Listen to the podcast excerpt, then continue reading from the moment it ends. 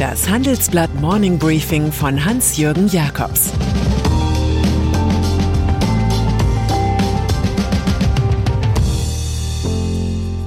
Guten Morgen allerseits. Heute ist Freitag, der 5. November, und das sind unsere Themen.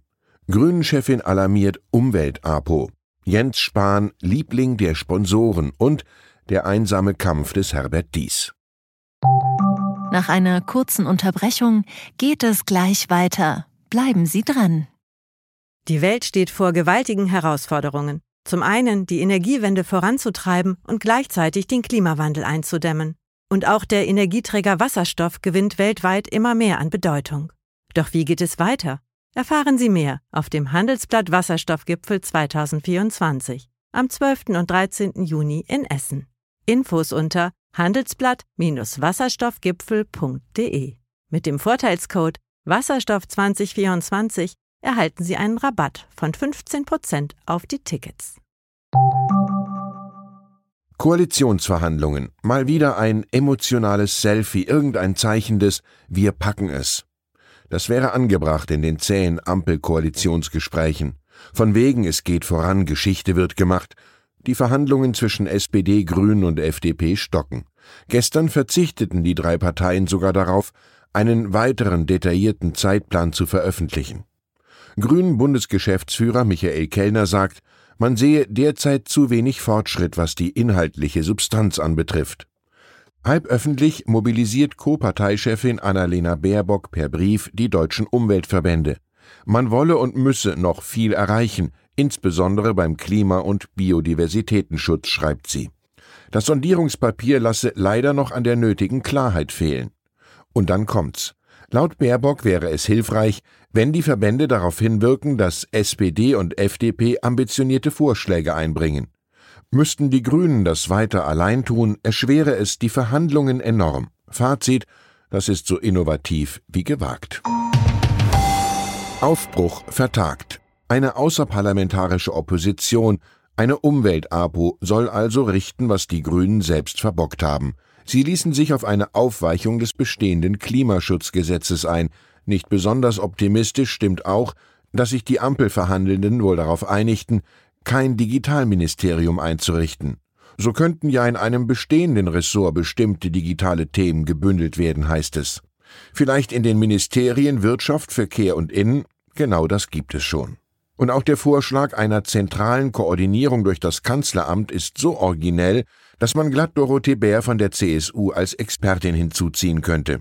Ein eigenes Ministerium wäre vor allem als Instanz für den geplanten Digitalisierungscheck neuer Gesetze wichtig gewesen, sagt uns Dirk Freitag, Präsident des Bundesverbands Digitale Wirtschaft. Dies würde signalisieren, dass die Digitalisierung Deutschlands endlich oben auf der Agenda steht. Es scheint, der Aufbruch wird vertagt. Das ist das neue Signal. Grüne Pioniere. Die modernen Deuter auf der Agora der Talkshow-Gesellschaft beschreiben die Welt nur. Es kommt aber darauf an, sie zu ändern. So gesehen ist man schnell beim einstigen US-Präsidentschaftskandidaten und Green Tech-Investor Al Gore.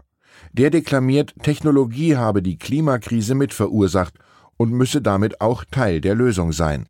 Wir präsentieren in unserem Wochenendtitel 50 grüne Pioniere der Wirtschaft, Mover and Shaker der neuen Zeit. Es sind Menschen wie Elke Temme, die bei Volkswagen dafür sorgt, dass Elektroautos zum mobilen Speichernetz werden, oder Dietrich Brockhagen von der Non-Profit-Organisation Atmosphäre. Der weihte jüngst die erste Produktionsanlage für synthetisch hergestelltes Flugbenzin ein. Oder Christina Jeromin vom Green and Sustainable Finance Cluster Germany der Deutschen Börse und des Hessischen Wirtschaftsministeriums. Jeromin hilft Banken bei der Umsetzung von Nachhaltigkeitsnormen. Sie sagt, Geld entfaltet seine Wirkung im positiven oder negativen Sinne. Integritätsbericht. Man kann alles sponsern. Oper, Fußball, Events, Museen, Parteien, warum nicht auch Ministerien?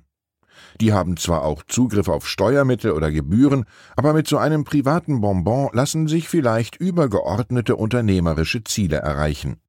Man kann so erklären, dass das Bundesgesundheitsministerium von Facebook und Google mehrere Millionen Euro Schenkmasse bekam, und zwar in Form von Gutschreiben zur Platzierung von Informationen zur Bewältigung der Corona-Pandemie.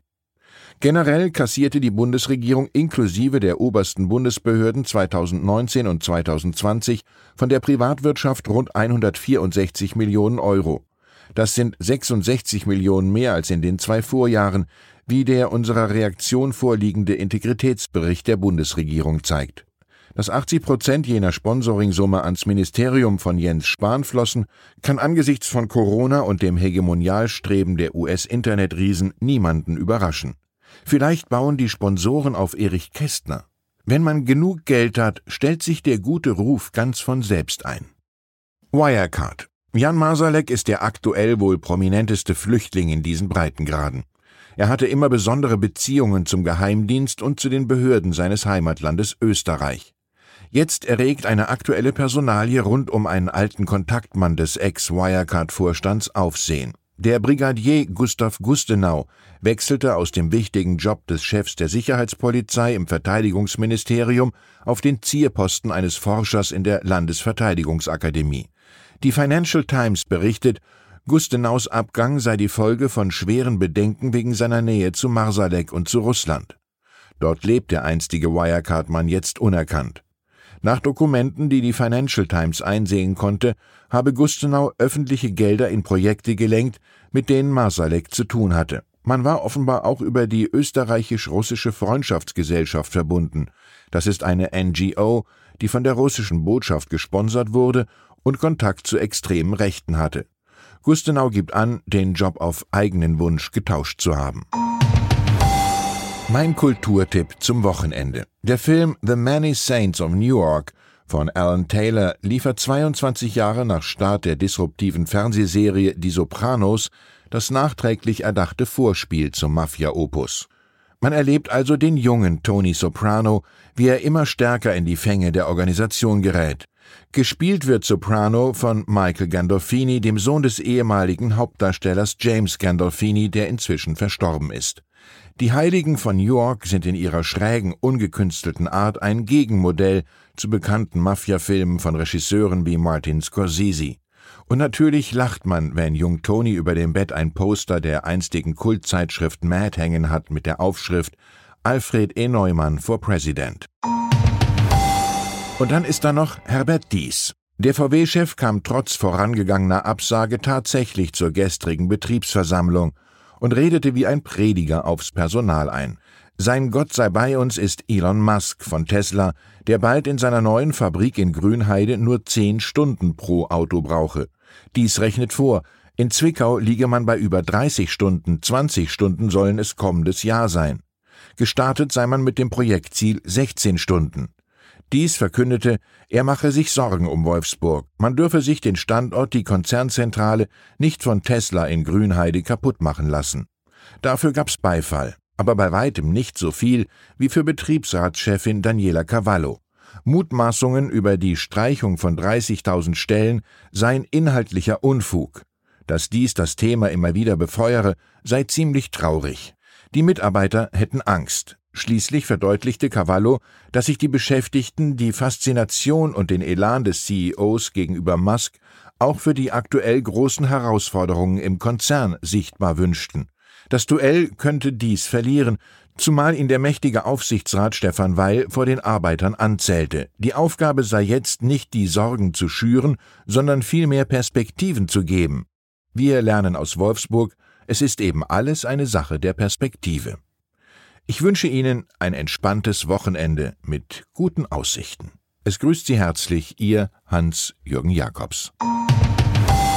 Das war das Handelsblatt Morning Briefing von Hans-Jürgen Jakobs, gesprochen von Peter Hofmann. Fintech, Banken und Festival gehen nicht zusammen? Geht doch, und zwar in Berlin. Am 24. und 25. April 2024 öffnet die Messe Berlin ihre Türen für die FIBE, das neue Fintech-Festival Europas. Die FIBE richtet sich an das gesamte Fintech-Ökosystem, vom Startup über Investoren und klassische Banken bis hin zur Politik. Das Event möchte das gesamte Ökosystem zusammenbringen und eine Plattform zum Austausch bieten. Seien Sie dabei und sichern Sie sich jetzt mit dem Code FIBE-Podcast 35% Rabatt auf Ihr Ticket. Weitere Informationen finden Sie unter fibe-berlin.com.